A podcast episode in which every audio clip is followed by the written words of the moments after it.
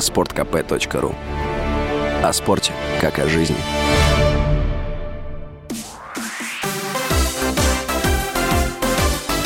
Новости спорта. Хоккеисты московского «Спартака» одержали победу над Сочи в матче регулярного чемпионата континентальной хоккейной лиги.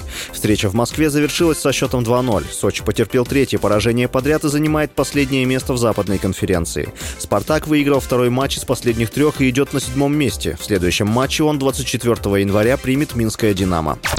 Фанаты в социальных сетях раскритиковали Криштиану Роналду за его игру в дебютном матче за Аль-Наср. Португальский форвард вышел на матч 14-го тура чемпионата Саудовской Аравии против Аль-Иттифака 1-0. Отыграл всю встречу, но не отметился результативными действиями. 200 миллионов потрачены впустую на призрака, написал в соцсетях один из фанатов.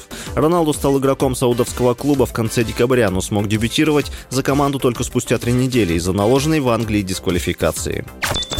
Дебютный болид легендарного автогонщика Михаэля Шумахера в Формуле-1 будет выставлен на продажу. Это машина Jordan 191, на котором немецкий пилот начал выступление в 1991 году.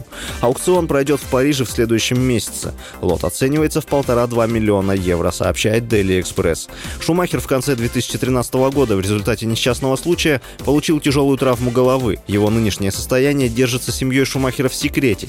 Немецкий пилот за карьеру семь раз становился чемпионом Формулы-1. 1.